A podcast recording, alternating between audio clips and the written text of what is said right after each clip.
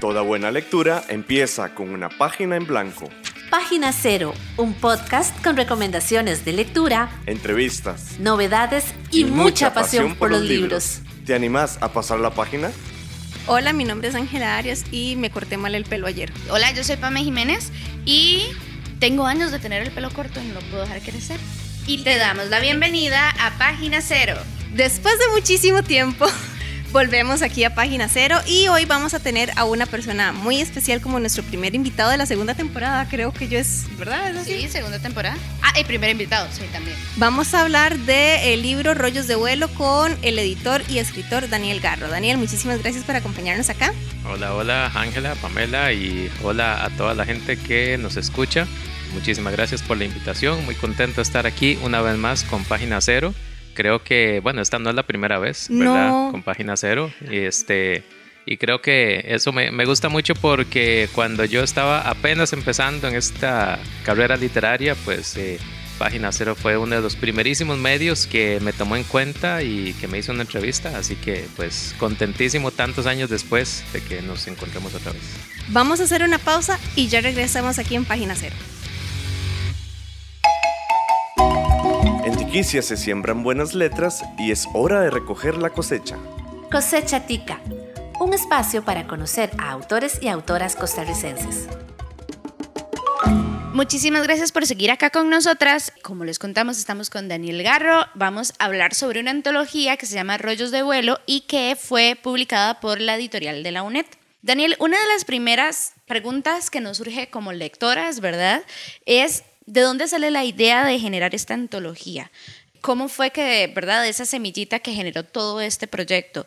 No sabemos si fue tal vez un relato en particular que despertó la idea o si, por ejemplo, se pensó en cómo se iba a conceptualizar y ya luego en la recopilación de, de escritos o el contacto con autores y autoras. ¿Cómo fue ese proceso? Bueno, debo admitir que la idea no fue mía. La idea fue de doña María Pérez Iglesias y Daniel González.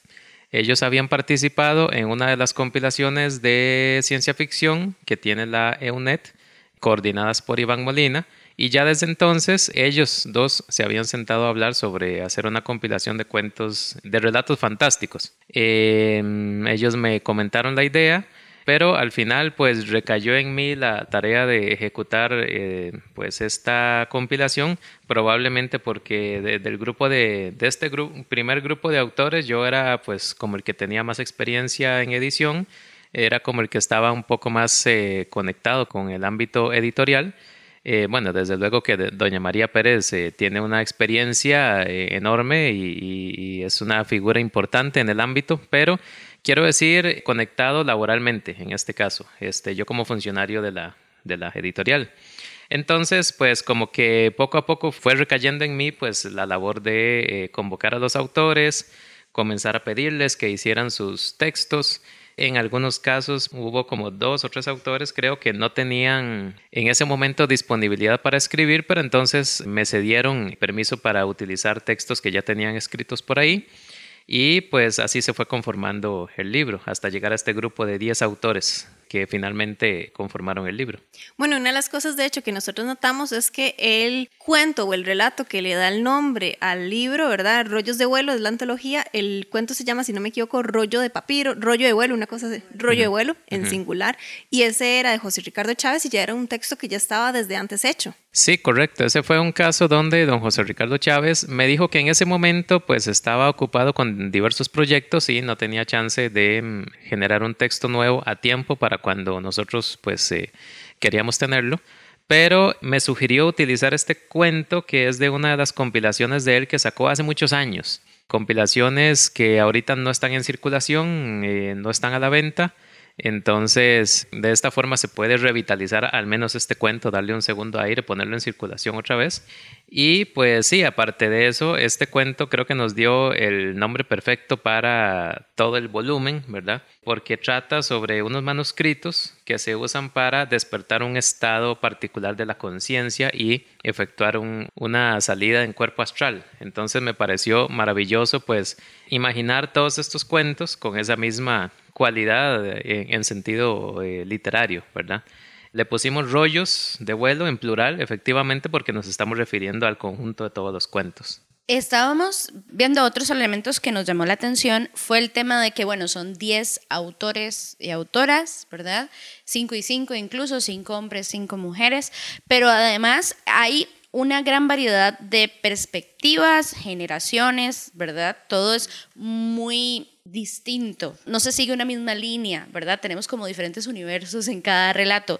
¿Cómo fue ese proceso de trabajar con estas personas en la persecución de una antología en común, ¿verdad? Que aún así esa diferencia cumpliera con todas las, las piecitas del rompecabezas y generara ya la imagen total.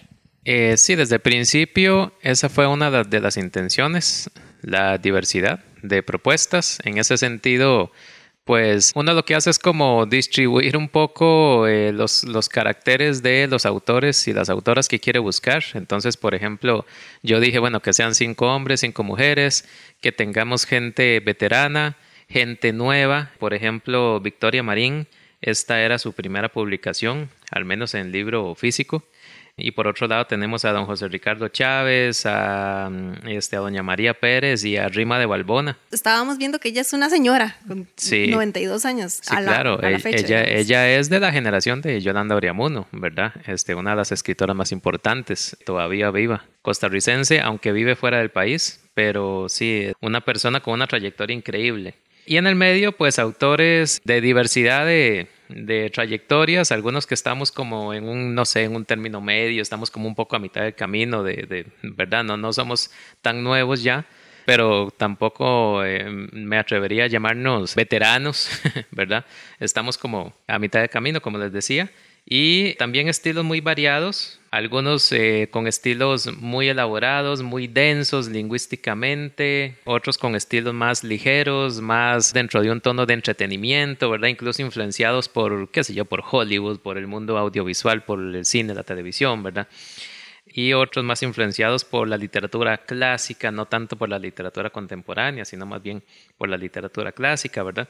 Entonces fue como ir repartiendo un poco todas esas características, pero bueno, también muy de la mano con un aspecto muy práctico como encontrar quién se quisiera apuntar a, participar en la antología y, todo esto, ¿verdad? Usted es uno de los autores de esta antología, pero también es editor, que fue trabajar rollos de vuelo desde estas dos perspectivas. Fue muy interesante porque este es uno de los libros donde uno eh, se siente que no solo lo está editando, sino que en realidad lo está produciendo casi de cero, aunque desde luego el aporte mío propiamente solo una parte de él, gran parte del resto del libro eh, existe, por así decirlo, porque yo pues propicié que existiera, ¿verdad? No, no quiero aquí como restarle méritos a los otros autores, por supuesto, ni, ni echarme demasiadas flores, pero esa es la diferencia entre editar un libro que ya un autor hizo, un libro completo que ya fue hecho por otro autor, y editar un libro que de hecho uno está trabajando con un grupo de gente para eh, crearlo casi desde cero, ¿verdad? La mayoría de los textos que lo conforman fueron escritos para este libro. Son, si mal no recuerdo, son como tres textos creo que ya existían, ya estaban por ahí pero los demás fueron creados eh, específicamente para este libro. Ahí me surgió una duda que yo sé que no las teníamos aquí, pero ¿cuánto tiempo se tardó la creación de esta antología? Mientras se recibían los textos, incluso tal vez también antes mientras se escogían a las personas que iban a participar, luego ya cuando se recibieron los textos y hubo correcciones, hablar con el ilustrador, etcétera, etcétera. Bueno, mira, este es un caso muy particular porque sí se tardó tamaño poco de tiempo. No sé si fue alrededor de dos años, casi los dos años, sí. Ustedes saben que, bueno, en las editoriales del Estado, pues el proceso es un poco más largo, un poco más lento. Sí, un proceso mucho más minucioso, más profesional, que además tiene varios filtros. Lectura por parte de dictaminadores, decisiones del consejo editorial, todo el proceso de edición, ¿verdad? Creo que los autores y yo nos dimos como unos tres meses, una cosa así, para eh, escribir los textos. Después, bueno, casi siempre hay que dar un tiempito más para alguno que se queda rezagado, pero bueno, se le da tiempo. Se presenta a la editorial. En la editorial se somete a dictamen, que por dicha resultó positivo, y se asigna a algún editor. En un principio se le había asignado a otro editor, pero en ese momento precisamente se vino la pandemia, todo se atrasó, todo se, se varó un poco. La persona que lo tenía asignado, curiosamente, se enfermó, pero no de, de, coronavirus, sino de otra cosa, tuvo otra situación de salud por la cual, pues, tuvo que, en última instancia, volver a asignármelo a mí. Yo quería que otra persona lo editara. Ahora, les decía que este es un caso particular porque en realidad el libro, antes de entregarlo a la editorial, yo ya lo había trabajado bastante, yo lo había revisado, yo lo había corregido. Y entonces la intención era que cuando se editara en la editorial lo revisara alguien más para tener otro criterio. Bueno, al final la, la, pandemia y estas situaciones de salud del otro compañero pues nos impidió eso y más bien se optó por dármelo a mí porque yo ya lo conocía y entonces yo podía más bien agilizar el proceso, ¿verdad? Entonces al final pues creo que sí salió un poquito más rápido de lo que hubiera salido si se le hubiera asignado a otra persona, porque al final fui yo el que igualmente terminó de editarlo, ¿verdad? Una filóloga externa lo revisó también, eso sí, me gustó que hubiera otro filólogo que lo revisara, no solo yo, sino otra persona, ¿verdad? Con otro criterio distinto. Y pues eh, bueno, el proceso con las ilustraciones, con Alex Molina, ese proceso tomó, no sé, un, ahora no recuerdo bien, pero sí fueron unos pocos meses. Él, desde luego, es funcionario de la editorial también y tenía otra cantidad de trabajos asignados, entonces no podía estar dedicado tiempo completo a este proyecto, pero ahí fue pues sacándolo y hasta que, bueno, finalmente quedó listo. Y desde su perspectiva, ¿cuál fue ese relato ¿verdad? Porque me imagino que tuvo que leerlos y releerlos y reacomodar, ¿verdad? Pero ¿cuál fue ese relato que más disfrutó eh, y que está compuesto, digamos, o que forma parte de la antología y por qué razón? Ok, digamos que tal vez eh, esta es una pregunta un poco comprometedora, ¿verdad? Debería, Sabíamos que era una pregunta incómoda. Debería contestar que todos me gustaron igual, pero no, eh, no es así, ¿verdad? No, no quisiera poner ejemplos específicos, pero una cosa que seguro ustedes habrán notado y que ahora antes de, grabar me lo decían es la diversidad de propuestas que tiene este libro, ¿verdad? Y en ese sentido yo como compilador no quise imponer mi gusto personal, ¿verdad? Sino buscar esa variedad. Entonces, estos relatos no, no los incluí o no incluí a estos autores necesariamente porque todos me fascinen o todos me gusten o, o todos estos cuentos me gustaron montones, no no necesariamente, sino que fue como buscando esa variedad. Y creo que en ese sentido el resultado sí fue muy bueno, porque algunos cuentos que tal vez a mí no, en lo personal, ¿verdad? No me gustaban tanto, sí le han gustado mucho a otras personas y viceversa.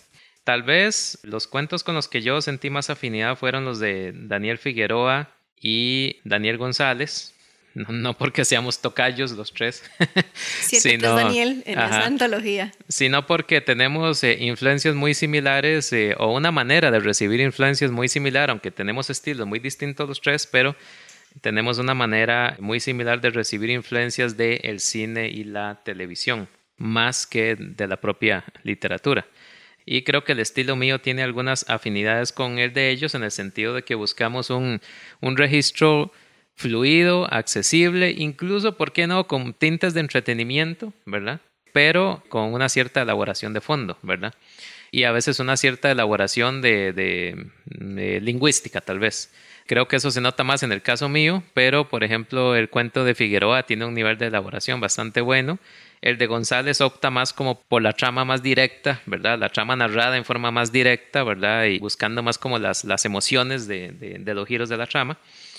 Entonces yo creo que por afinidades tal vez diría que los de ellos, pero por supuesto el cuento de Jessica Clark me gustó mucho, el de Rima de Balbón es excelente, es formidable, no esperaba menos de, una persona como ella.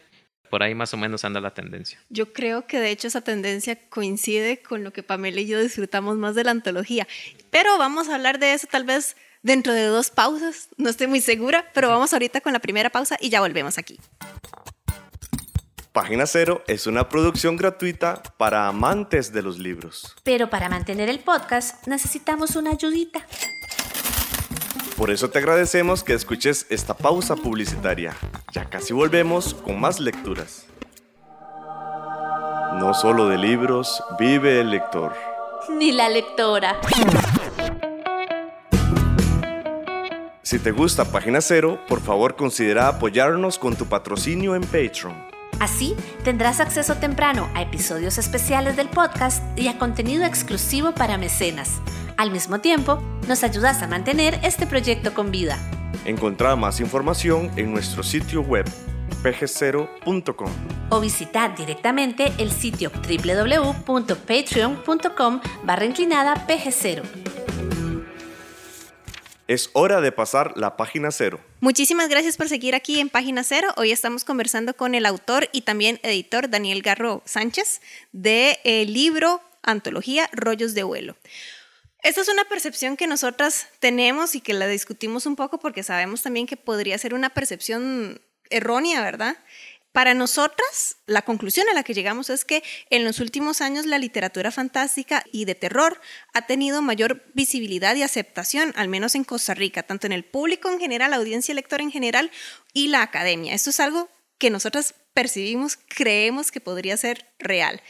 Y para esto incluso nosotros decimos que lo vemos reflejado incluso en cómo las editoriales estatales, por ejemplo la EUNED, ha hecho esfuerzos sobre la literatura fantástica. Usted hablaba, por ejemplo, de las compilaciones que ha hecho Iván Molina específicamente para la EUNED y ahora también con ese Rollos de Vuelo en la que usted participó como editor. Queremos saber si esta percepción que tenemos nosotras es cierta o no. Pues mira, sí y no. Este, digamos que estamos como en un intermedio, tal vez. Si comparamos la situación actual con los años 90 para atrás, Sí, definitivamente hay montones de autores que han salido, que han escrito literatura fantástica en Costa Rica, con diversidad de tonos, diversidad de estilos, diversidad de, niveles de calidad también. También existe una mayor aceptación entre el público, una mayor aceptación a nivel académico, una mayor aceptación a nivel editorial. Eso sí, se refleja bastante en las editoriales del Estado que se han abierto bastante a publicar títulos de género fantástico y de ciencia ficción. Sobre todo la EUNED, la editorial Costa Rica y la editorial de la UNA, que incluso hasta dedicó su premio más importante, el premio Una Palabra, hizo una, una edición especial dedicada a la ciencia ficción. Entonces, particularmente esas tres editoriales se han abierto bastante a estos géneros. Y varios investigadores de la academia, pues sí, eh, se han interesado también en, abarcar estos géneros en sus investigaciones. Eso es así si lo comparamos con lo que históricamente había sido en Costa Rica de los años 90 para atrás, ¿verdad? Ahora bien, si lo comparamos con otras latitudes o si comparamos el interés de la gente con respecto a todo lo que se está publicando, pues yo creo que sí, todavía hay mucho camino eh, por recorrer, mucha cosa pendiente. La academia creo que todavía podría interesarse más, las editoriales también, creo que el público también. Y ahí algo que sucede con este género fantástico costarricense es que está muy fragmentado. A pesar de lo pequeño que es nuestro ámbito, pues los autores y el público está como muy dividido en grupúsculos que llamo yo, no para decirlo de forma despectiva, sino porque en realidad son como grupitos pequeños que a menudo están conformados en torno a alguna editorial o algún e-, editor o algún compilador que actúa con una especie de liderazgo, ¿verdad? Y la gente de estos diversos grupos, pues a veces no está tan enterado, tan interesada en lo que están haciendo los demás. Este auge del género fantástico en Costa Rica, yo, yo diría que ya lleva unos 20 años casi, ¿verdad? Entonces ya hay eh, autores de género fantástico con bastantes años encima y con bastantes publicaciones, pero salen autores nuevos que no están tan enterados de eh, lo que han hecho la gente de más edad, los autores de años anteriores, ¿verdad? Entonces yo creo que eso le, hace falta al género fantástico, enterarse más unos lo que están haciendo los otros, conformar una especie de comunidad, eso me lo decía hace poco eh, un colega, que lo que le hace falta a este género fantástico en Costa Rica es una verdadera comunidad, como si la tienen, por ejemplo, toda esta gente que hace cosplay, que se interesa en anime, que se interesa en, el manga, todo esto tienen una comunidad, ¿verdad? Pero esa comunidad no abarca, aunque mucho de esta comunidad se basa en el género fantástico, esa comunidad todavía no ha terminado de aglutinar a la literatura costarricense. Y a su vez la literatura costarricense necesita todavía conformar una comunidad del género fantástico. No hay todavía. Lo que hay son estos grupos, ¿verdad? O estas oleadas de autores que salen. Un aspecto que también lo discutíamos y creo que fue el primero antes de sentarnos a discutir los textos como tal, fue todo el trabajo de diseño y de imagen que tiene este libro. Incluso yo le eh, discutía con Ángel que, por ejemplo, a mí como lectora me tienden a intimidar un poco los libros y publicaciones de editoriales universitarias. No sé por qué. Bueno, yo sí sé por qué. es decir, es que, ¿verdad? Yo sé que son muy buenos títulos, son contenidos que tienen un criterio académico y tal, pero me intimidan. Con este, viéndolo desde la perspectiva de yo, lectora, que voy a una librería a ver qué me quiero llevar, ¿verdad? Y que en muchas ocasiones esa escogencia a veces va por el ojo. Este libro no, y digamos, es algo que hemos estado notando, este libro tiene ese componente particular de muy buenas ilustraciones. Las ilustraciones de los cuentos eh, me encantan, todo, digamos, la estructura de la paleta de colores e incluso cómo logra como unir como un mismo universo, ¿verdad? A pesar de que son tan distintos. Entonces justamente queríamos como hablar un poquito de cómo fue ese trabajo de producción visual, ¿verdad? ¿A qué se debió ese claro esfuerzo? Porque es un claro esfuerzo de la editorial en generar esta parte, como reforzar esta parte gráfica. Y si ese criterio fue qué sé yo, porque se relaciona al género literario que es fantástico o porque estaba vinculado más a un público meta o es una decisión de la editorial, ¿verdad? Porque es marca, creo yo, una diferencia muy grande entre otros tipos de portadas, ¿verdad? Eh, y otra forma de entrarle por los ojos a la lectora o al lector. Claro, en este caso, pues, bueno, les entiendo perfectamente esto que dicen de las editoriales del Estado. Tal vez ahí, antes de, entrar directamente en lo que fue el proceso de este libro, podríamos comentar que en el ámbito editorial costarricense lo que pasa es que todavía no hay una cultura editorial tan desarrollada, a pesar de que sí hay montones de publicaciones, pero ¿verdad? una cantidad ingente de, publicaciones. No hay una cultura editorial tan desarrollada en el sentido de que o tenemos libros muy, muy formales, muy profesionales, eh, con un nivel de elaboración profesional muy alto, pero tal vez un poco rígidos, un poco academicistas, un poco, o, no tampoco, sino más bien demasiado eh, este, centrados en las normas, pero hechos con poca imaginación, ¿verdad? con pocos criterios de mercadeo, con pocos criterios de atracción de público.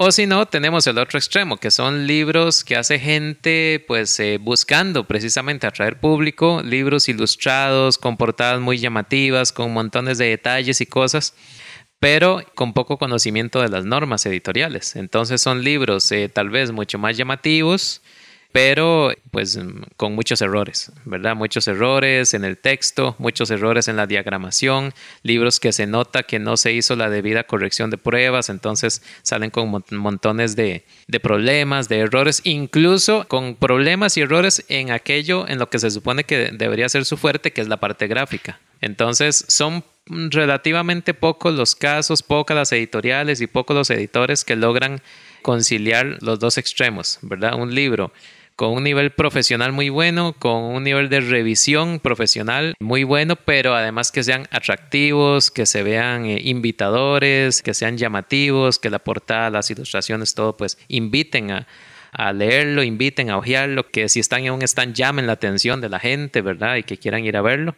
Todavía es poca la gente que logra ese balance aquí en Costa Rica.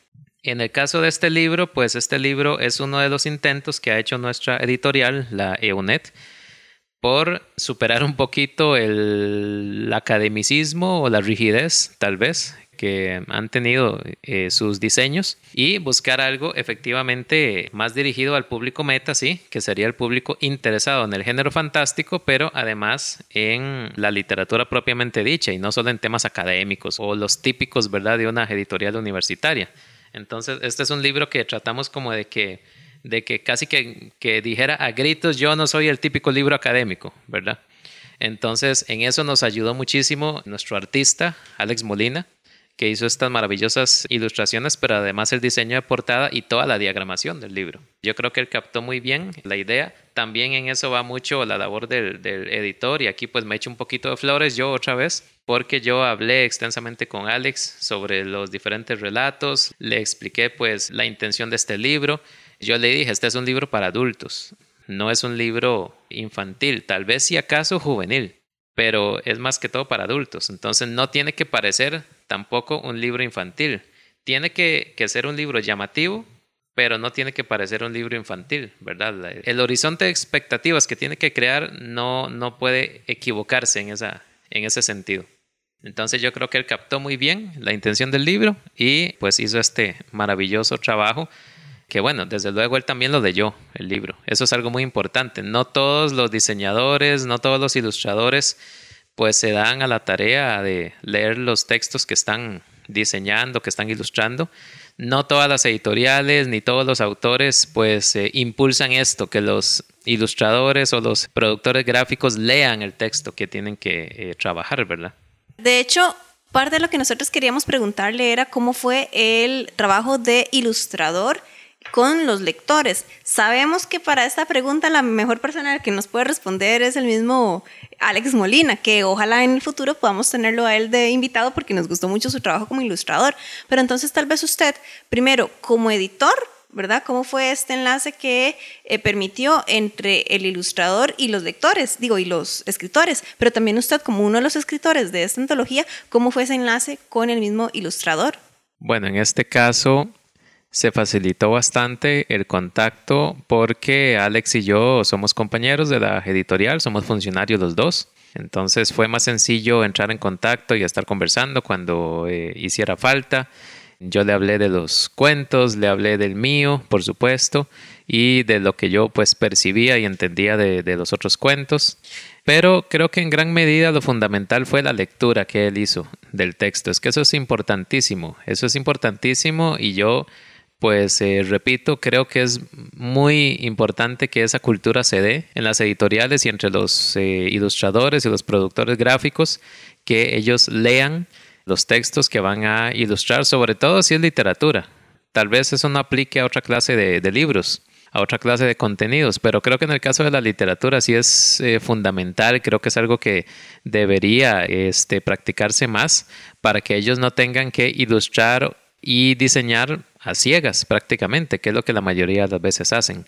Pero entonces en este caso lo fundamental fue eso, la lectura que él mismo hizo de los eh, relatos y bueno, pues sí, en ese caso creo que sería mucho más rico e interesante todo lo que él mismo les pueda comentar al respecto, ¿verdad? Si nosotros haremos el esfuerzo de ojalá poder conversar con él, no hacemos promesas porque no depende solo de nosotras, pero queremos ver si tenemos el chance de conversar con él en la Feria Internacional del Libro del año 2023.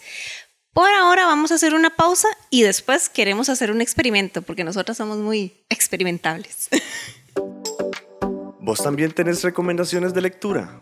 Ahora podés compartirlas en Página Cero. Visita nuestro sitio web pg0.com. Debajo de la pestaña de contacto tenés un formulario donde podés compartir tus recomendaciones literarias que saldrán publicadas a tu nombre. Nada más seguir las indicaciones, aceptar los términos de publicación y listo en Página Cero esperamos tu reseña. Escuchás Página Cero. Volvemos aquí en Página Cero y estamos conversando con el escritor y editor Daniel Garro Sánchez. ¿Sancho? ¿Sánchez? Sánchez. Sánchez. Sánchez. Él está aquí hablándonos de la antología Rollos de Vuelo, que es una antología de relatos fantásticos en la que participaron 10 autores y autoras. Y esta parte del experimento que yo quería proponer, que yo no sé si funcionará o no funcionará, pero di, bueno, démosle. Voy a aprovecharme de la, de la confianza que le tengo a Daniel, que él como editor también converse con nosotras sobre tal vez nosotras como lectoras de, de, este libro, ¿verdad? Entonces, Daniel, adelante, le damos este micrófono para que nos entreviste. Ah. ok, excelente. Me parece muy bien porque desde luego esa retroalimentación nos sirve bastante sobre todo porque tenemos por ahí proyectos similares para el futuro, ¿verdad? Bueno, ya ustedes me comentaron un poco que sí les ha parecido esta apariencia gráfica del libro pues eh, muy distinto a lo que suelen hacer las editoriales del Estado. Pero más allá de que sea distinto de las editoriales del Estado, quería preguntarles a ustedes, ¿les gustó? ¿Les gustó este diseño, esta apariencia gráfica del libro? ¿Les llamó la atención? Muchísimo, es decir, nos, a la conversación que hemos tenido nosotras como compas, digamos, como amigas, de que nos sentamos a determinar, ¿verdad? De, ¿Qué nos pareció? Que sí, que no, nos encantó muchísimo y yo creo que es muy claro Vamos a ver, ahora que usted lo menciona, que se hizo este trabajo conjunto con el ilustrador, yo le decía a Ángel que a mí me parecía que había una total reinterpretación y que no solamente nos estaban dando un género de arte, por decirlo así, no nos estaban dando solo literatura, sino que estaban apoyando arte gráfico y que tuvo que haber sido muy loco, digamos, o muy interesante más bien para ponerlo en, palabras eh, más profesionales, eh, cuál fue todo ese trabajo, editor, ilustrador, autores y autoras incluso, ¿verdad? Porque yo creo que, y eso es una percepción muy, muy, muy personal, yo creo que, sobre todo en el género fantástico, las ilustraciones le permiten, dependiendo del tema, a la, a la, persona lectora como adentrarse con un poquito más de facilidad en el universo que nos presentan, ¿verdad? Entonces a mí me pareció que las ilustraciones son preciosas y eso, como que yo terminaba de leer y decía, sí, o sea, sí, tiene mucho sentido lo que me está dando esto, ¿verdad? E incluso ver si lo que yo me imaginé se parecía o no, ¿verdad? Como que me dio, me permitió como dialogar un poquito más con el libro desde otra perspectiva y me parece que además es una forma de apoyar no solamente un escenario artístico, sino que también la parte de ilustraciones, ¿verdad? Ilustración gráfica, que de nuevo, desde mi perspectiva, que puedo estar equivocada, me parece que a nivel de Costa Rica esa parte no se ha explotado tanto y genuinamente hay muchos artistas muy buenos en la parte gráfica, con una calidad muy buena, que tal vez si a uno no le dan mucho contexto y te presentan un libro con esa calidad de ilustraciones, la gente puede creer que es un artista de fuera y no de acá. Pero esa soy yo. Yo a nivel personal, esto no sé si suena muy lamebotas, espero que no. Como Daniela bien adelantó, Página Cero, en la primera versión de hace unos 10 años, yo lo entrevisté a él, digamos de que desde aquella entrevista, desde aquella primera lectura que yo hice de libros de él, digamos como que yo confío mucho en lo que él me vaya a recomendar tanto como escritor como editor. Entonces yo me fui a comprar el libro porque yo sabía que Daniel Garro estaba detrás del libro. Entonces e, e, eso es lo que a mí me llevó a comprar el libro. Como tal, sí disfruté mucho las ilustraciones en el interior del libro, pero vieras que la portada como tal no me coincide tanto con las ilustraciones. A mí me parece que las ilustraciones son muchísimo más poderosas, muchísimo más llamativas que la portada en sí. Y algo que me da como, no sé si es lástima o, tal vez preocupación, es como que haya gente que pase de lejos del libro porque aunque la portada es roja y ya se lo con ser rojo llama mucho la atención, se estén saltando como todo el valor que hay dentro del libro, que hay muchísimo valor y que se ve también reflejado en las ilustraciones, que las ilustraciones para mí son muchísimo más poderosas que la portada. Eso es como lo que a mí me hizo un poquito más de falta. Yo tengo una pregunta ahí, porque, y tal vez podemos como, creo que también con el diseñador sería magnífico hablarlo, porque, bueno, estábamos hablando, Ángel yo, que también él ilustró eh, María de Vencerás, que tiene unas ilustraciones preciosas. Pero si yo contrapongo en paleta de colores y tal, las ilustraciones de adentro contra la portada, es totalmente distinto también. Entonces, como qué elementos tomaron en consideración en esa construcción de la portada, porque si bien es cierto, los cuentos, ¿verdad? Ya había como una referencia de lo que el, autor o la autora quería comunicar, pero cómo fue crear algo que representara esa diversidad en portada. Imagino que también fue complejo, tuvieron que sentarse a pensarlo muy bien, ¿verdad?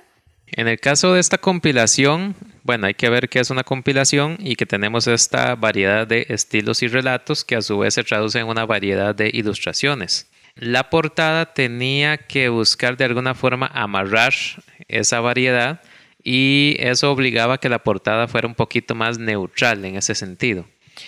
Pero además, lo que les decía hace un rato, que este es un libro para adultos o adultos jóvenes. Eh, ¿No, somos el público meta? No creo. Bueno. yo tengo 15 en este, mi mente. bueno, este, bueno, yo creo que ustedes están totalmente dentro del público meta, pero bueno. Lo importante era que no se confundiera con un, un libro infantil o demasiado juvenil, porque no lo es.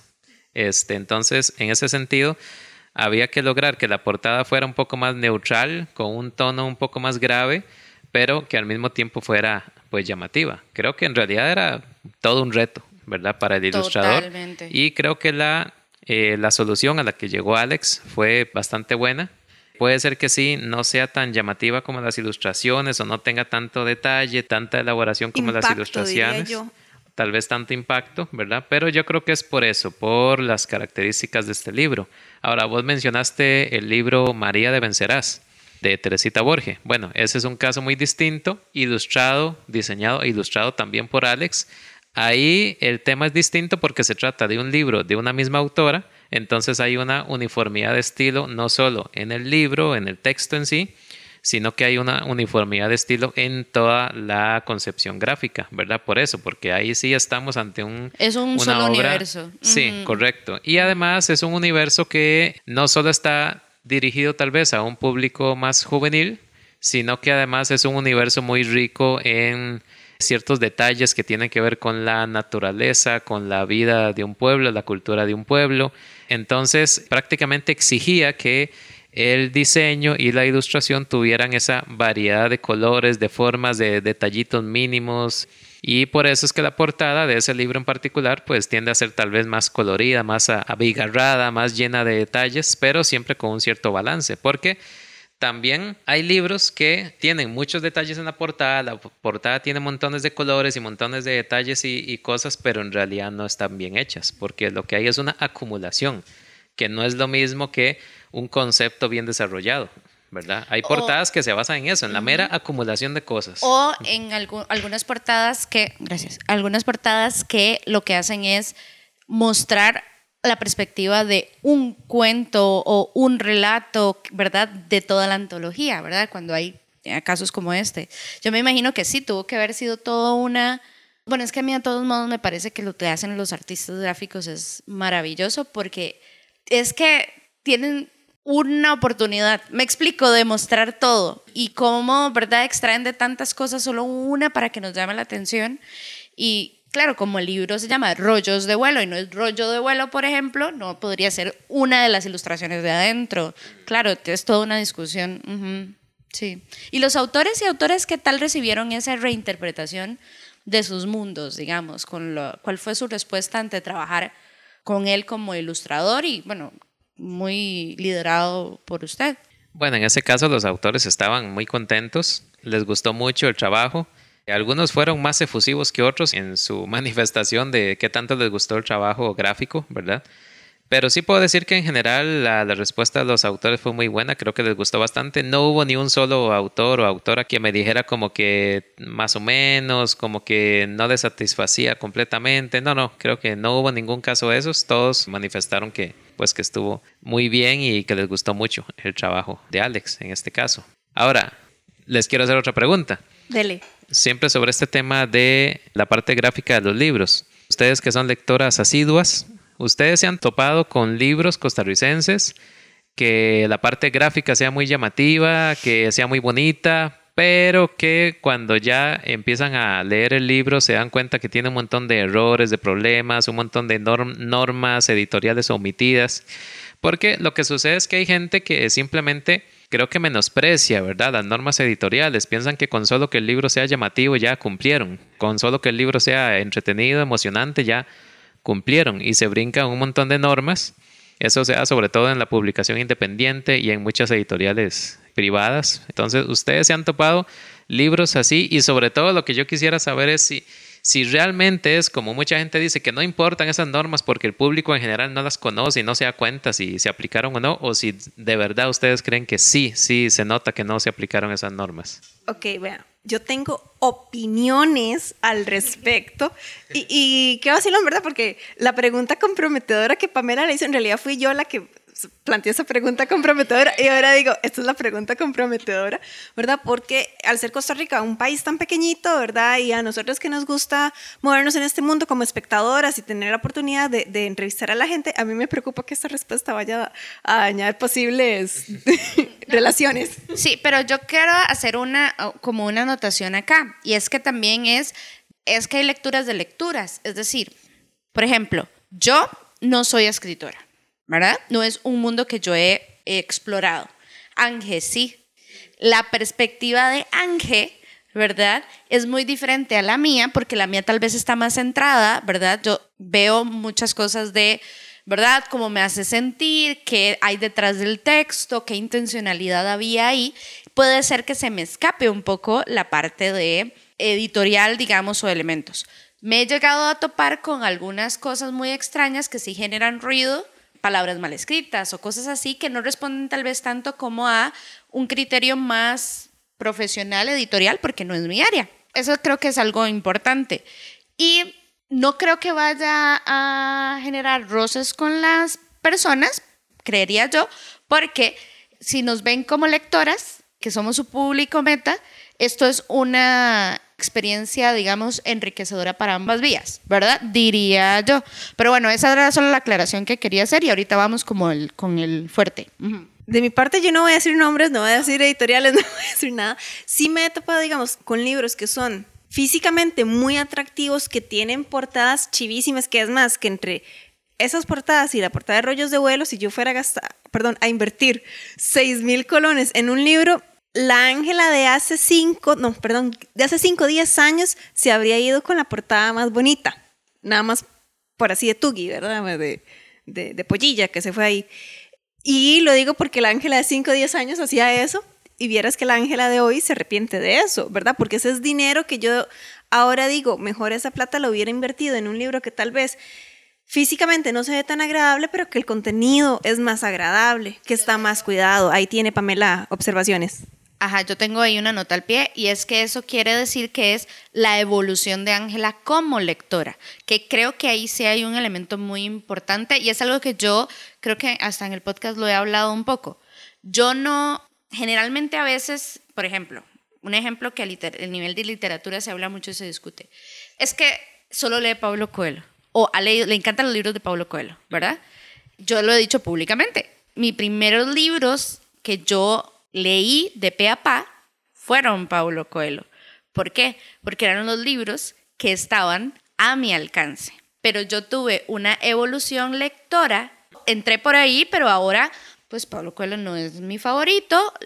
Siento que me di cuenta la historia muchas veces desde diferentes perspectivas. Y eso quiere decir que tiene cierto talento para el retelling, ¿verdad? Pero mi libro favorito es A Sangre Fría de Truman Capote. O Lecciones de Química, por ejemplo, que es un libro que leí hace poquito de esta autora que ahorita se me olvida el nombre, pero es buenísima. Entonces, también creo que es muy justo pensar dentro del elemento editorial y también de construir esa comunidad también un poco más crítica a nivel de Costa Rica, en que nos sentemos a pensar en, ok, de acuerdo, puede que suceda esto, pero cuál va a ser la evolución que vamos a tener a nivel editorial pensándolo desde una, creo yo, desde una posición bastante crítica, cómo estoy educando también a mis lectores. Ahí yo quiero, digamos, como para continuar tal vez con la pregunta de Daniel, digamos, de nuevo, la Ángela de hace 5 o 10 años hacía esos errores y aún así yo leyendo el libro sí me sentía como un poco decepcionada, sí, engañada, decepcionada, qué sé yo, porque de claramente yo ahorita sé un poco más de lo que yo sabía entonces, pero aún en ese momento, ¿qué, me ponía a pensar yo? Estoy leyendo como libros que escribieron estas personas siendo adolescentes y no los pasaron por un filtro de revisión filológica, o esta editorial se los aceptó y la verdad es que entonces yo ahora me quedo dudando mucho como de la calidad de la editorial en general y entonces yo a esa editorial ya intento no consumirla porque me da miedo que me vuelva a decepcionar o me encuentro como en realidad esta editorial me gusta, me gusta el fondo, ¿verdad? El pensamiento que hay detrás de esta editorial, lo que busca perseguir con sus textos, pero me hace ruido como que no cuide, qué sé yo, el uso de guiones de diálogo. Me mata cuando usan mal los, guiones de... Me, mata, me mata un montón, pero de nuevo, no sé si es que yo soy muy quisquillosa con el uso de los signos de puntuación o las tildes o cosas así que me matan. Pero es que al fin y al cabo los libros son, tienen un rol alfabetizador. ¿Me explico? Entonces, yo creo que también es parte de, este, sí, yo puedo entender una posición donde digan que tal vez no voy a respetar tantos lineamientos técnicos porque no le llegan a las personas, ¿verdad? Digamos, digamos que esa puede ser una consideración, pero sí creo que tiene que haber, como cualquier proyecto de cualquier tipo, una evolución y un criterio de, de mejora.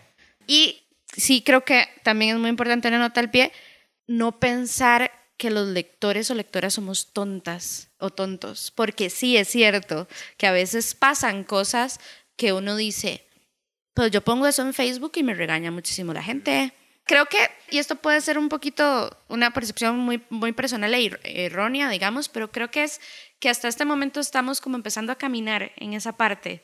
Obviamente al inicio hay muchos traspiés, ¿verdad? El tema es qué hacemos con eso. ¿Justificamos el error y lo seguimos haciendo o empezamos a mejorar y a profesionalizar el sector? Claro, es que ahí es cuando se nota lo que les decía hace un rato, la falta de una cultura editorial, la falta de una formación editorial. Yo creo que mucha gente todavía relaciona las normas editoriales con eh, restricciones. Y bueno, lamentablemente no falta gente que efectivamente aplica las normas como si fueran restricciones y tanto diseñadores como filólogos que quieren aplicar normas donde en realidad no cabe aplicarlas. Eso yo lo he visto, ¿verdad? Entonces creo que hay mucha gente que sí relaciona las normas editoriales con restricciones o con academicismo o con rigidez, con falta de imaginación, con falta de creatividad. Y entonces lo que yo veo es que muchas publicaciones independientes, muchas publicaciones de autores independientes o de editoriales independientes, son hechas por gente que pues eh, por diferentes razones no quiere someter su texto a una editorial del Estado porque creen que se lo van a rechazar ad portas o porque creen que le van a pedir que le cambie un montón de cosas, tienen miedo de que le censuren el texto, tienen miedo de que le echen a perder el estilo tienen miedo de que el libro salga feo, ¿verdad? Que salga diseñado de manera poco creativa, de manera cuadrada, y academicista. Y entonces es gente que se manda a hacer sus propios libros, pero generalmente son personas que no, no tienen esta cultura editorial, no conocen bien las normas y en mi experiencia la mayoría de los autores que no me oigan diciendo esto. Eh, bueno, más bien, ojalá que sí, que sí me oigan. Ojalá más bien que nos oigan. ojalá que sí me oigan diciendo esto, pero la mayoría no saben de edición ni de diseño. La mayoría no saben. Son pocos los que saben. Y por eso es que de las eh, eh, publicaciones independientes son pocas las que salen bien hechas. Y casualmente, las pocas que salen bien hechas que yo he conocido es de autores muy experimentados, pero no solo experimentados, sino que conocen sobre edición y que conocen mucho sobre diseño. Pero no es lo común, ciertamente no, no es lo común. Estamos en la red. Búscanos en Facebook, Twitter, Instagram y YouTube. En estas redes sociales nos encontrás como PG0. Muchísimas gracias por estar con nosotras. Ustedes saben, creo que ya sí nos han eh, escuchado en otros programas, que nos inspiramos mucho en hablar y el tiempo pasa y la vida sigue. Entonces decidimos que este episodio lo vamos a terminar con la discusión hasta dónde llegamos hoy, pero la siguiente semana vamos a tener una parte 2 y se nos cambian un poquito los roles. Esta vez eh, Daniel es el que nos va a hacer preguntas a nosotras y vamos a hablar un poquito sobre rollos, sobre nuestras perspectivas sobre la literatura fantástica y el trabajo editorial acá en Costa Rica. Así que eh, recuerden seguirnos en nuestras redes sociales que son en Facebook y Twitter como PG0, en Instagram estamos como PG0 CR y también pueden encontrar nuestras producciones en todas las plataformas de eh, Spotify, Apple Podcasts, etcétera, y también en YouTube. Así que muchísimas gracias por estar acá con nosotras y nos escuchamos ya casi con la segunda parte. Bye. Para escuchar más episodios de Página Cero, visita nuestro sitio web pg0.com. Ahí también encontrarás más recomendaciones literarias para que pases la página en blanco.